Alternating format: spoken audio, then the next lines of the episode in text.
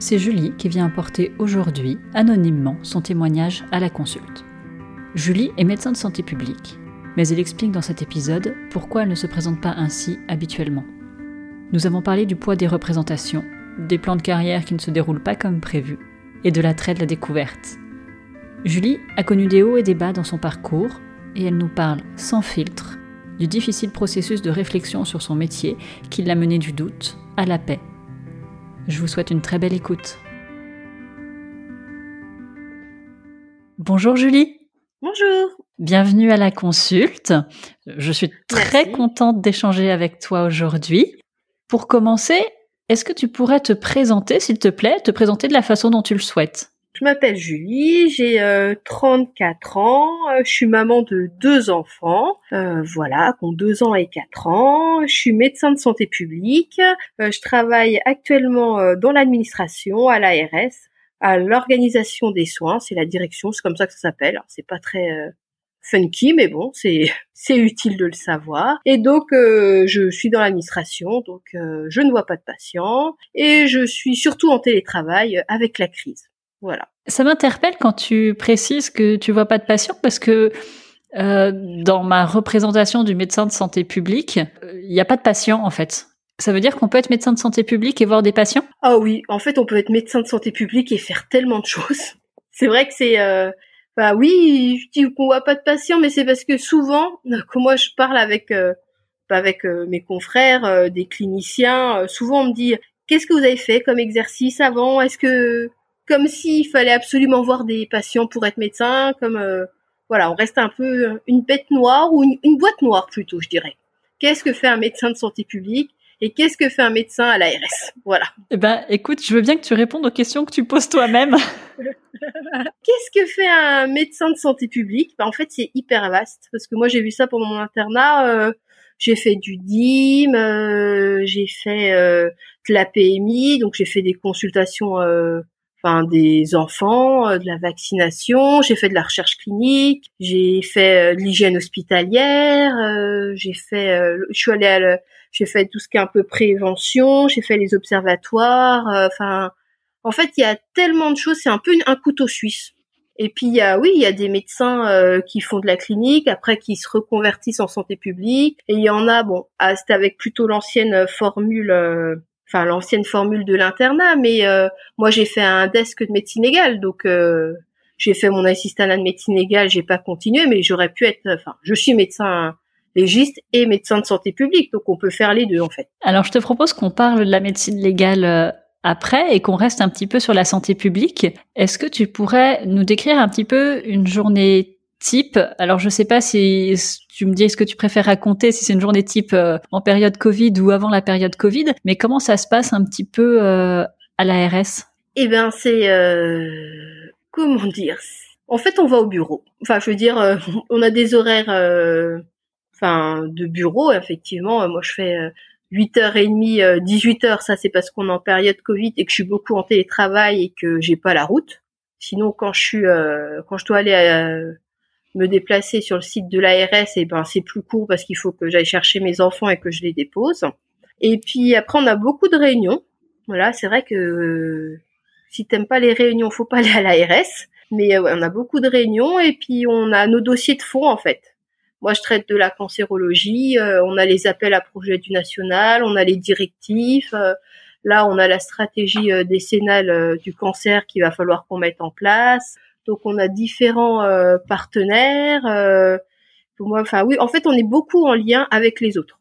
Enfin, c'est vrai qu'on n'est pas seul dans son bureau à faire, à se demander qu'est-ce qu'on va faire. C'est qu'on a des projets, on crée des feuilles de route, des projets qu'on doit mener et on doit contacter les partenaires, euh, que ce soit des médecins, des établissements, on peut être aussi en lien avec des associations de patients, enfin voilà, c'est très très vaste. Et puis au sein de notre de l'ARS, on est plusieurs directions, donc euh, on a des projets qui euh, sont transversaux, donc il faut, enfin vu que on, on peut croire que c'est en tuyau d'or que chaque direction a sa propre fonction, effectivement, et a ses propres domaine. Enfin, moi, je suis à l'organisation des soins, donc évidemment, tout ce qui est établissement sanitaire, c'est dans ma direction. Tout ce qui est établissement avec des autorisations, c'est mon service qui va le traiter. Mais dans le cadre du cancer, je suis en lien ben, avec la direction de l'autonomie, avec la prévention. Enfin, donc voilà pour par exemple les cliniciens, je me dis eux ils ont leur consultation, ils voient leurs patients. Si c'est les chirurgiens, ils vont au bloc. Nous c'est pareil, on a nos réunions, on doit réfléchir sur les projets, sur la méthodologie de projet, comment on va aboutir euh, pour mettre en place euh, ce projet, quels sont les freins. Il euh, faut aussi qu'on voie les résistants chez les partenaires. Moi je vois, je veux en place quelque chose sur l'oncogériatrie.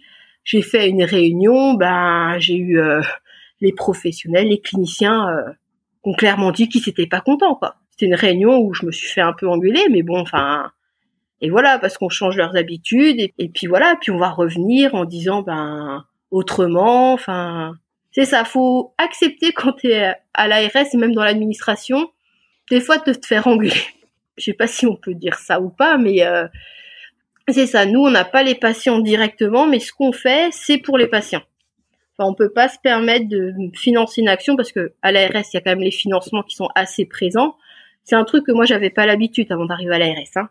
Quand on dit euh, bah les financements, euh, enfin tu dis oulala, c'est quoi ce truc-là? Enfin même si je fais un internat de santé publique, mais à la fin tu finances des actions pour le patient. Effectivement, si ton action est pas, enfin si ça améliore pas la qualité de vie du patient, si c'est pas bénéfique au patient ou à la population, c'est aussi notre rôle de remettre ça en cause, de voir avec les partenaires pourquoi ça marche pas ou qu'est-ce qu'on peut faire pour améliorer. Enfin voilà. En fait, le patient, la finalité, c'est la population.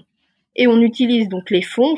L'argent qu'on utilise dans une action, on la met pas dans une autre action. En fait, quand on fait un appel à projet ou quand on finance un établissement pour une action précise, on veut que ça soit pour cette action parce que si on met cet argent-là à cet endroit-là, c'est qu'il y a un autre projet qu'on va pas financer. Je sais pas si tu vois, si c'est un peu plus clair euh, la philosophie de l'ARS. Je pense c'est plus la philosophie qui compte que vraiment l'organisation type parce que ça dépend de chaque médecin en fait. Est-ce que ton job finalement, c'est de faire des fois des arbitrages? Vous avez une politique de santé faire appliquer sur le terrain. Vous faites euh, l'interface entre la politique qui est décidée et les acteurs de terrain.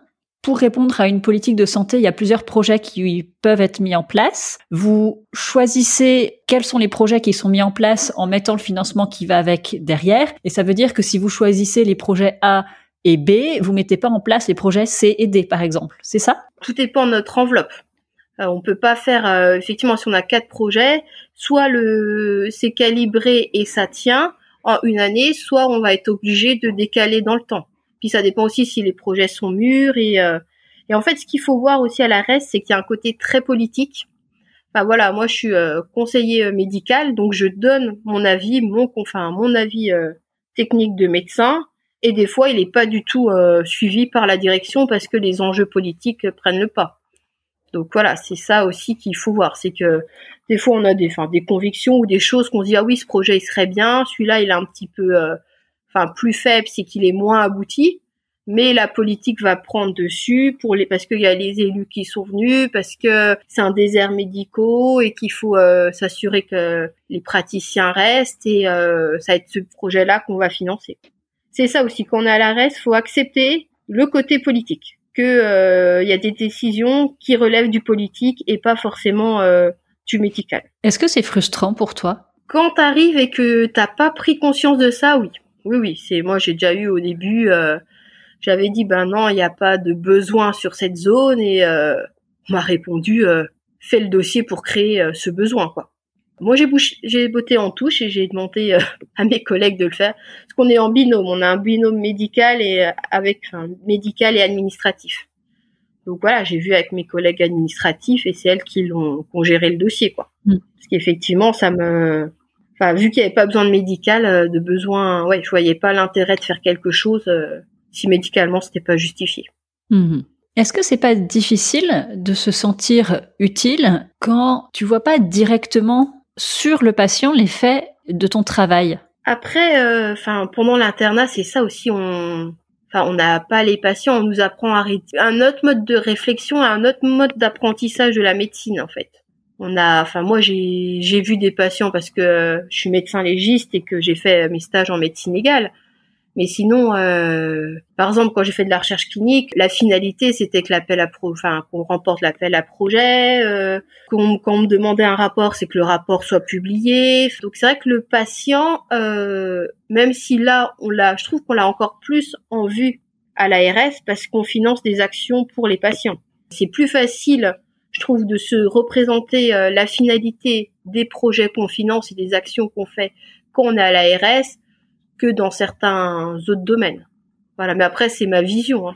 Là, en fait, on pourrait croire qu'on pourrait oublier le patient, mais on est toujours obligé de se dire euh, pourquoi on le fait et euh, pour qui on le fait. Et à la finalité, c'est euh, c'est qu'il y a des personnes. Bah, moi, je suis sur le cancer, qui sont atteintes d'un cancer, qui vont, on espère, enfin, guérir, mais il y a des personnes qui vont ben, décéder de leur maladie. Et qu'est-ce qu'on fait pour améliorer enfin améliorer euh, leur parcours de soins? Ce que tu m'expliques, c'est que finalement, tu vois pas de patient, tu as pas la personne physiquement en face de toi, mais le guide pour euh, ta réflexion, c'est le patient. Oui, on finance des actions euh, pour les patients.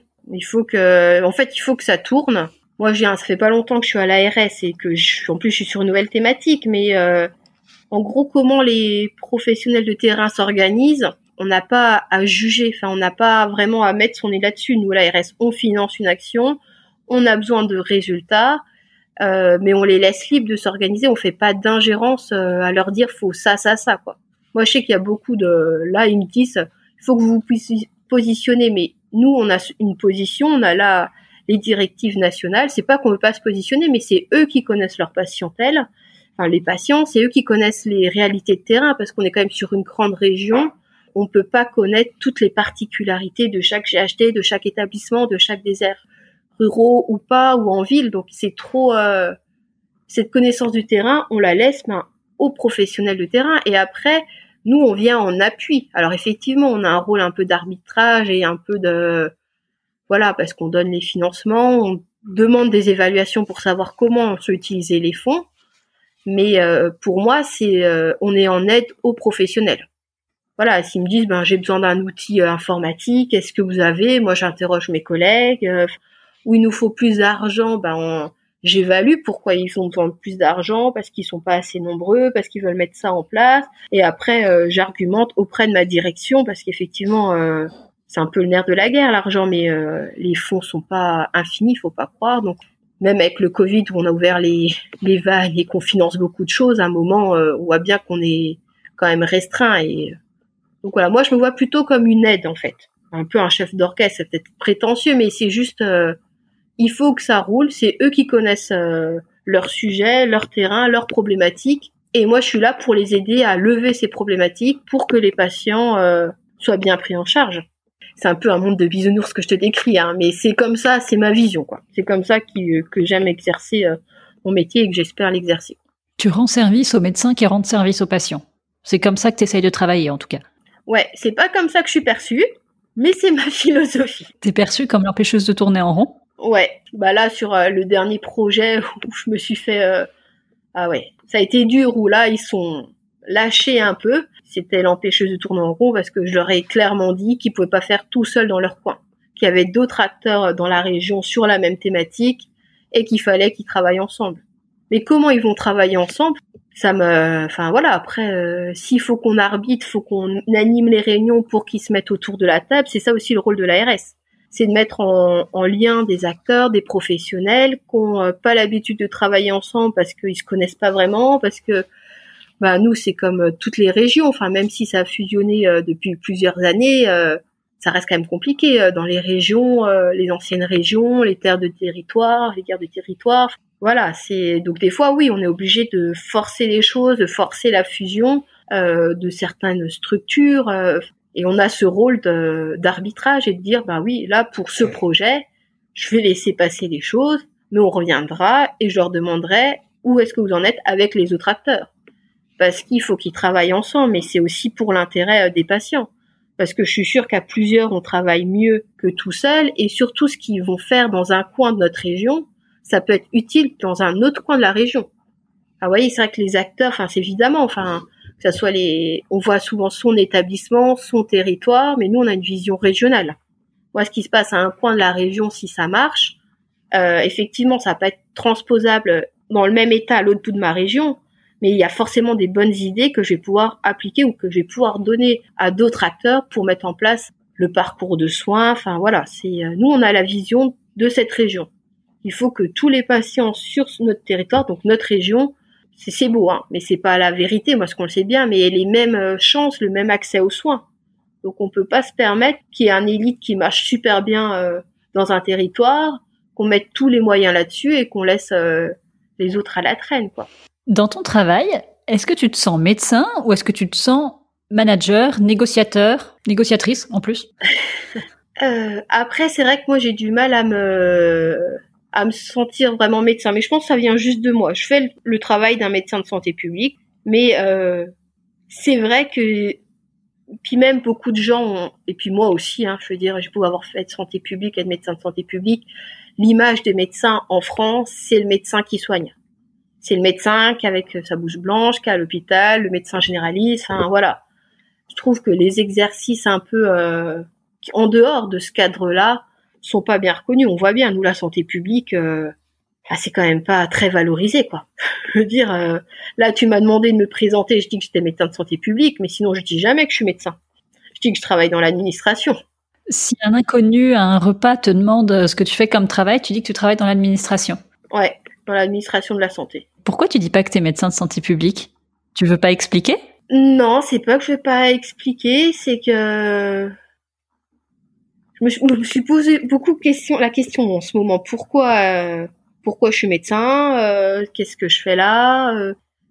Et c'est vrai que je, je me présente pas de santé publique parce que je pense que pour moi aussi c'est pas.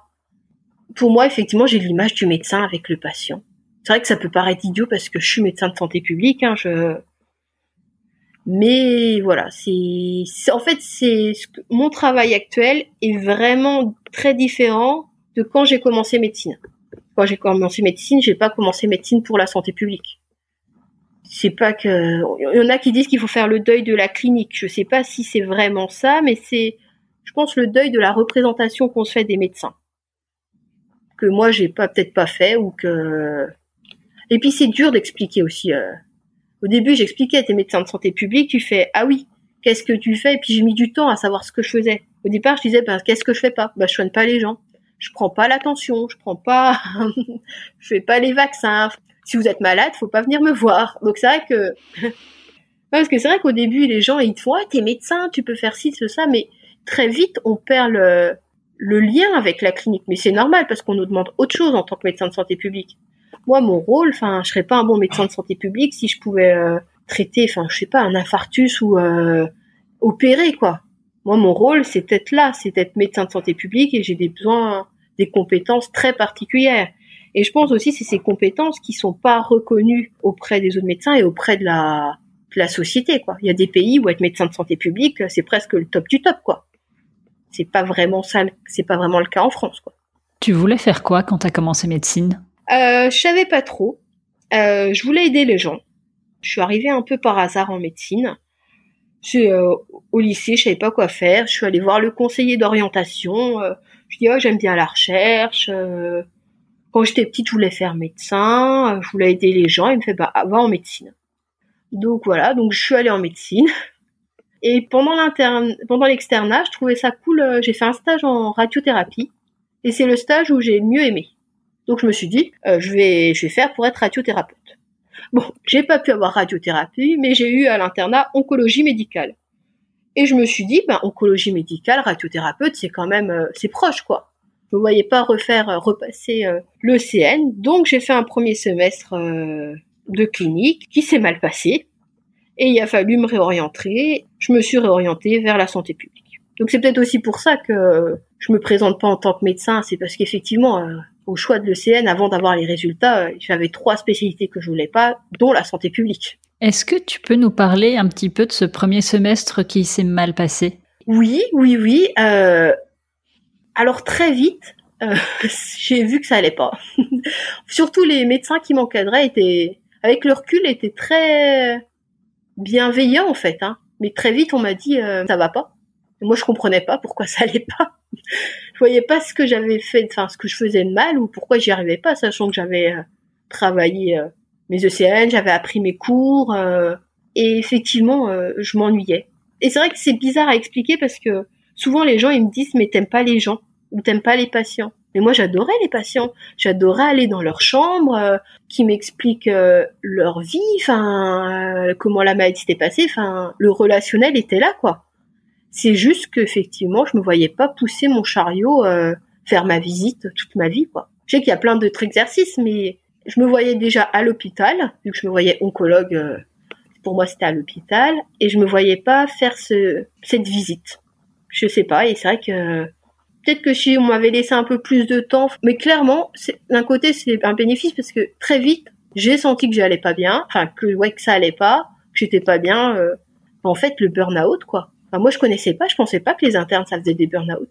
Enfin, c'est un peu bête, mais pendant mon externat, je sais pas, j'ai, je devais vivre dans une bulle, mais moi, quand ça m'est tombé dessus, je me souviens, je suis arrivée un matin, euh, je pleurais, je me suis mis à pleurer avant la visite et et je me suis dit, bah, je vais voir mon médecin, il va me donner quelque chose et je reviendrai, quoi. Et là, il m'a dit, bah non, en fait, mais ça va pas, il faut que tu t'arrêtes. Et voilà. Donc là, je me suis dit, mais qu'est-ce que je fais? Puis voilà, enfin, je veux dire, euh, faire un droit hors mort, euh, hors filière.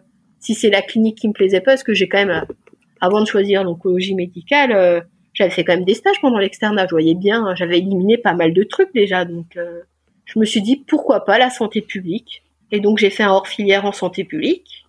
Et puis, ça allait mieux c'est vrai que c'était, euh, il y avait du contact avec euh, une équipe. Euh, enfin, je me suis un peu plus épanouie, quoi. Et donc je me suis dit, bah, va en santé publique. Hein. C'est pas la clinique, c'est pas fait pour toi. Voilà. Tu crois que c'est ce, ce côté qui a été difficile à accepter, accepter que la clinique c'est pas fait pour toi, que ça te réussit pas, alors que c'est la représentation que tu avais du médecin? Peut-être. C'est vrai que moi je me suis vue. Euh... Puis moi j'ai rencontré beaucoup de médecins qui étaient passionnés par leur par leur travail.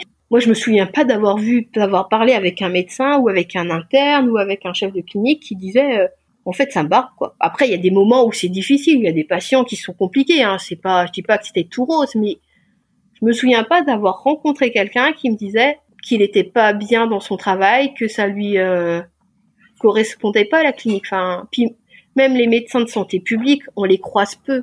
Je sais pas si tu te souviens de la santé publique. Euh, pendant les cours d'externat, l'externat et les cours, mais c'est ce que je fais, c'est beaucoup plus intéressant que ce qu'on a appris. Hein. Enfin, c'est vrai que moi je voyais ça un truc. Euh, moi j'étais avec euh, la lecture critique d'articles là, dans le genre, oh là là, qu'est-ce qui nous barbe. Enfin, et donc non, ce que j'ai fait, j'ai découvert un, métier qui était très, passionnant, et c'était tellement large où je me suis dit, forcément il y a quelque chose qui va te plaire parce que tu peux faire de tout tu peux être à l'hôpital et faire du DIM, euh, tu peux être médecin humanitaire, euh, tu peux être épidémiologiste, euh, je me dis je peux être au ministère de la santé. Je me suis dit c'est tellement vaste en fait que ça va tu vas forcément trouver un truc qui te plaît là-dedans. Est-ce que ça t'a manqué de pas avoir de représentation de la médecine de santé publique quand tu étais externe? Bah après je me dis avec le recul j'étais peut-être pas assez ouverte. Hein. Je pense que parce qu'il y avait d'autres stages différents, mais c'est vrai que moi j'étais tellement euh, focalisée là-dessus. Puis une fois que tu as trouvé un peu euh, ce que tu veux faire. Et puis je sais pas, moi j'étais dans faut travailler pour avoir une bonne place. Moi je me suis souvent dit travail et un bon classement et après tu pourras choisir. Moi, je me suis pas dit euh, qu'est-ce que je veux faire? Et après je travaillerai en fonction. Quoi. Je me suis dit puis c'était important parce que je m'étais dit effectivement tu es obligé de connaître les maladies pour soigner les gens. Tu peux pas c'est quand même compliqué si euh, soigner les gens si t'as si te manque la moitié des connaissances ou enfin, voilà donc je m'étais dit ben moi je travaillais je travaillais, je me suis dit bah ça va me donner un classement et puis un jour j'aurai l'illumination de qu'est-ce que je veux faire. Mais comme je te dis, j'ai des fois un peu une vision euh, bisounours quoi. En fait, l'illumination, elle n'est pas venue. Non, elle n'est pas venue. elle n'est pas venue. Euh, donc voilà, en fait, je me suis retrouvée un peu en médecine euh, par hasard. Je me suis retrouvée en oncologie médicale un peu par hasard. La santé publique, pareil quand j'étais en santé publique, je me suis dit, ah mais oui, tu voulais être médecin légiste. Donc j'ai fait mes semestres de médecine égale, euh, j'ai fait mon desk de médecine égale, euh, mon assistanat de médecine égale, et puis et puis voilà. Donc oui, en fait, j'ai pas de plan tout tracé, quoi. J'ai pas de, j'avais pas de carrière. Euh.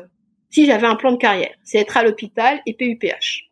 Et alors, à quel moment En fait, j'ai deux questions, donc tu réponds dans l'ordre que tu veux, mais tu fais le desk de médecine légale en te raccrochant à ce souvenir de ah mais tiens je voulais faire médecine légale mais finalement au-delà de l'assistanat tu poursuis pas pourquoi tu fais le choix de rester sur une voie plutôt santé publique que plutôt médecine légale? Ça, c'est la première question. Et la deuxième question, c'est à quel moment tu renonces à ton plan de carrière être PUPH Parce que finalement, en santé publique, il y a des PUPH aussi. Oui, oui, oui, il y a des PUPH. Tu vas rire, je me souviens plus de la première question.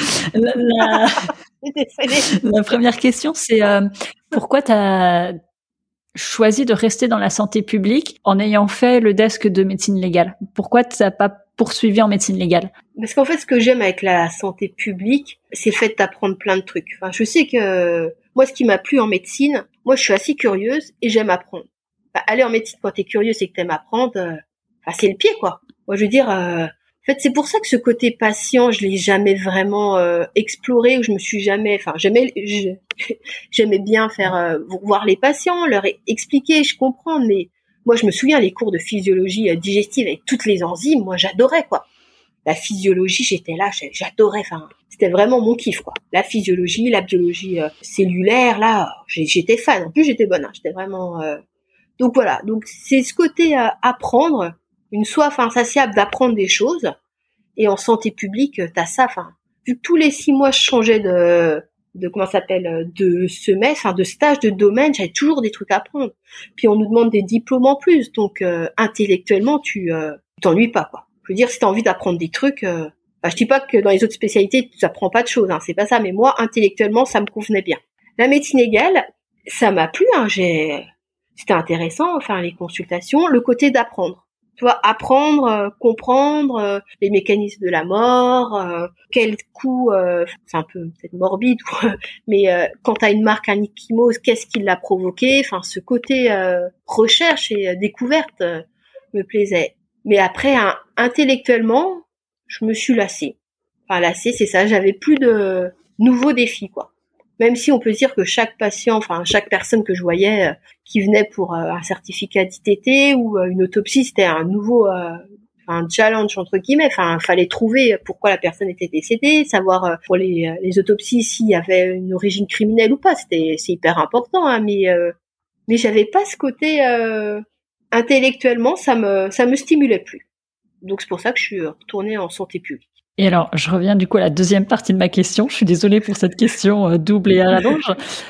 La carrière universitaire, t'as renoncé Ouais, j'ai renoncé parce que bah c'est vrai que t'es enfin tu peux être PUPH mais t'es euh, en santé publique mais tu fais quoi? L'hygiène hospitalière, euh, tu peux faire de la recherche, c'est très intéressant.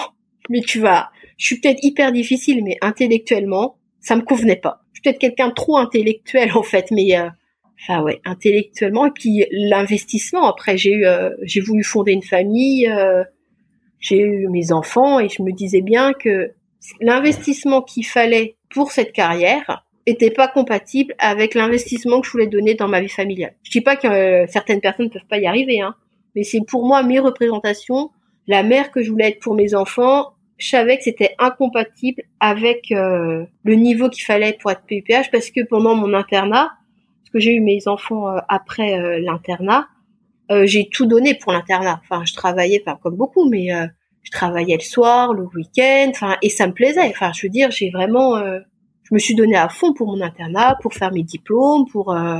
mais à un moment, j'ai voulu autre chose. J'ai voulu avoir une famille, et pour moi, la vie de famille que je voulais était pas compatible avec ce niveau que demandait la carrière universitaire t'étais pas prête à fournir l'engagement que tu te représentais comme nécessaire pour la carrière universitaire parce que tu avais envie d'avoir une vie de famille à côté? Voilà. Ouais, ouais. Enfin, j'ai, enfin, je vois bien quand même euh, l'investissement qu'il faut. Enfin, faut quand même écrire des articles, faut faire de la recherche. Veux dire, tu fais pas ça dans ta journée, euh, tu fais pas ça que dans ta semaine de travail. Tu dois, peut-être que j'ai tort ou peut-être que c'est, euh, mais tu travailles forcément le week-end, tu travailles forcément le soir. Et moi, j'avais pas envie de ça. J'ai adoré le faire pendant mon internat. Hein. Mais en fait, c'est comme si j'avais rayé cette euh, cette étape-là. Oui, je travaille à fond. Bah c'est pas grave. Je loupe des trucs, je sors pas, je vais pas voir ce film. Enfin, je vais, je passe, je pose mes vacances pour faire ma thèse. Euh, mais voilà, c'est vrai qu'une fois que j'ai fini, ma, que j'ai passé ma thèse, que j'ai passé ma thèse euh, en troisième année d'internat, donc j'avais encore du temps. une fois que j'ai eu ma thèse, euh, c'est comme si ouais, la cage était cochée et je me suis dit, t'as ta thèse, maintenant tu fondes une famille. En t'écoutant parler, tu me diras si tu te reconnais ou pas, mais j'ai l'impression que tu aimes bien euh, découvrir un sujet, le creuser à fond, et en fait, une fois que tu as découvert tout ce qu'il y avait à découvrir, tu passes à autre chose. Oui, c'est un peu ça, effectivement. Ouais, j'aime bien découvrir plein de choses. Mais j'ai pas trouvé encore de domaine qui me fait me fixer, quoi. Parce qu'effectivement, on connaît jamais tous les sujets à fond, il y a toujours des choses nouvelles, mais l'attrait de la nouveauté est important pour moi, quoi. J'ai besoin de, c'est comme si à un moment je rentrais dans ma zone de confort où j'étais confortable, tu vois, dans le genre, c'est bon, je maîtrise. Bah, je maîtrise comme on peut maîtriser et qu'on se dit, en fait, non. On passe à, au défi suivant, quoi. C'est vrai que ça fait un peu ça. Tu as toujours besoin de te challenger avec euh, des nouveaux apprentissages et des nouvelles découvertes. Voilà.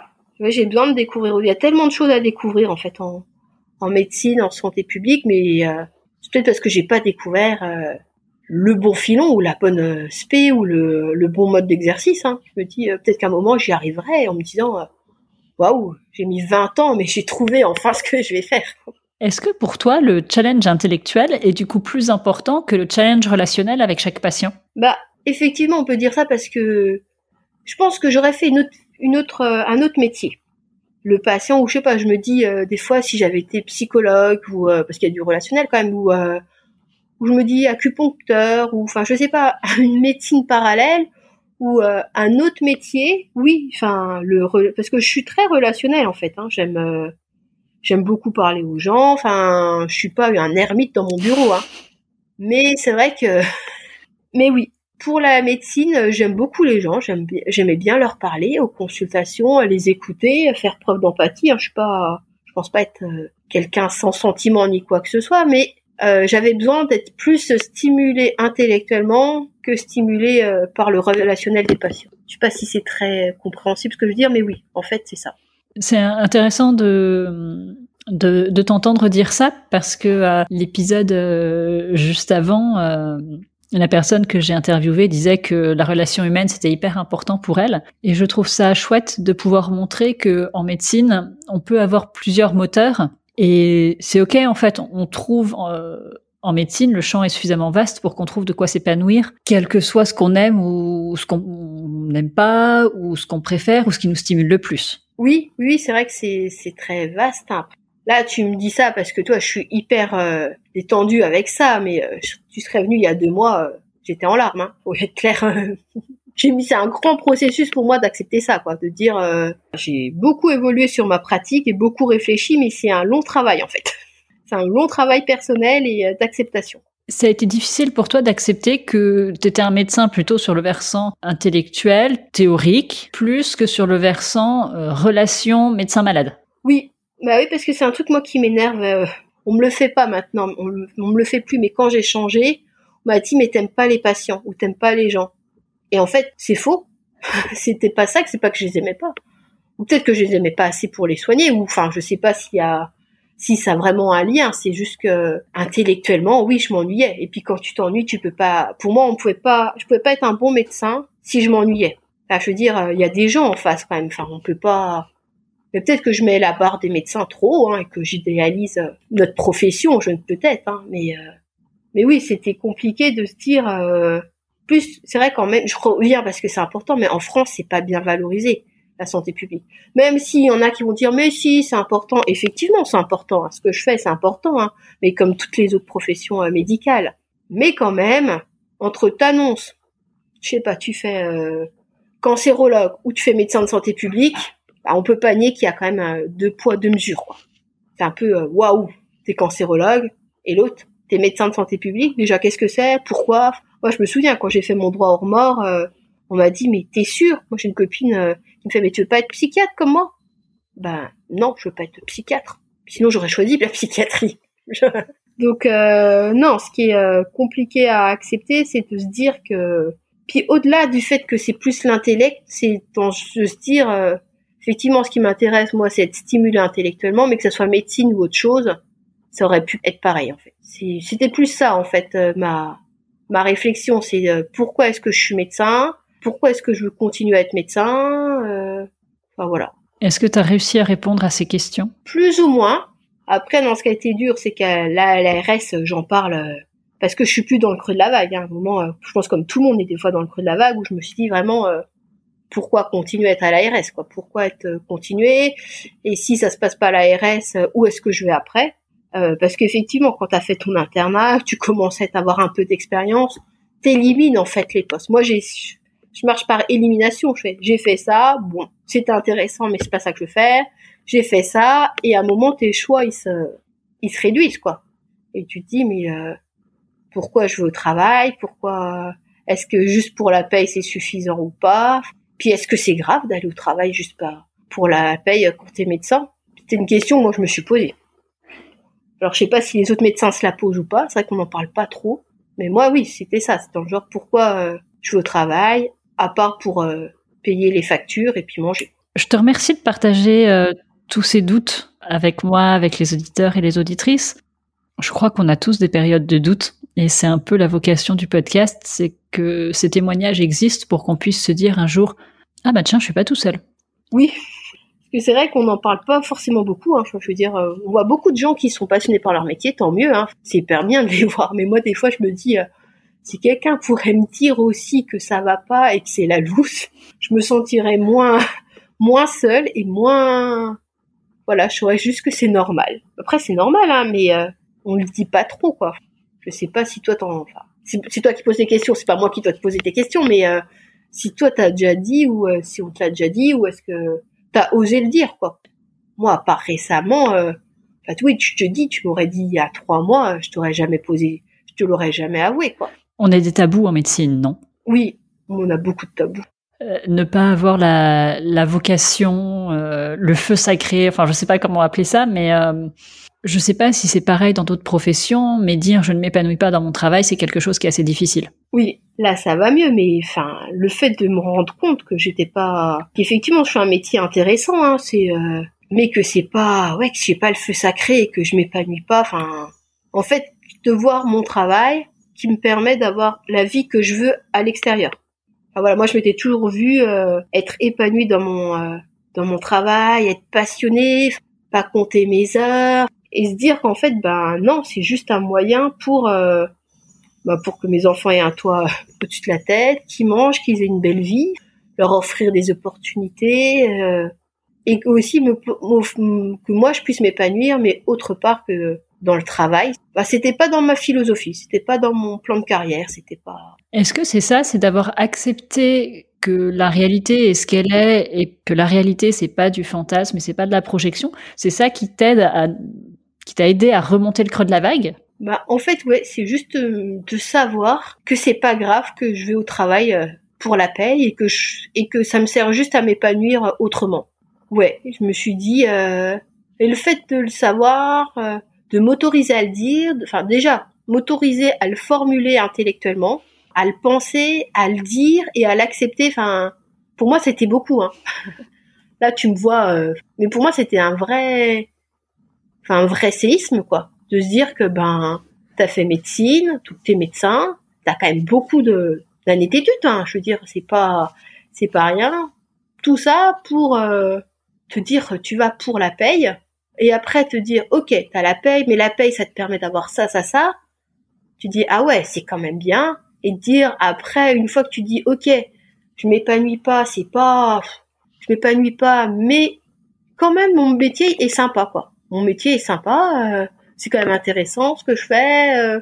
moi, j'ai trouvé une utilité à ce que je faisais une fois que j'ai accepté le fait que que pour l'instant, parce que ça peut changer, hein, peut-être que dans dix ans, euh, je serai au ministère et vous me verrez ministre de la santé et vous direz mais elle est vraiment nulle cette ministre. Enfin, voilà.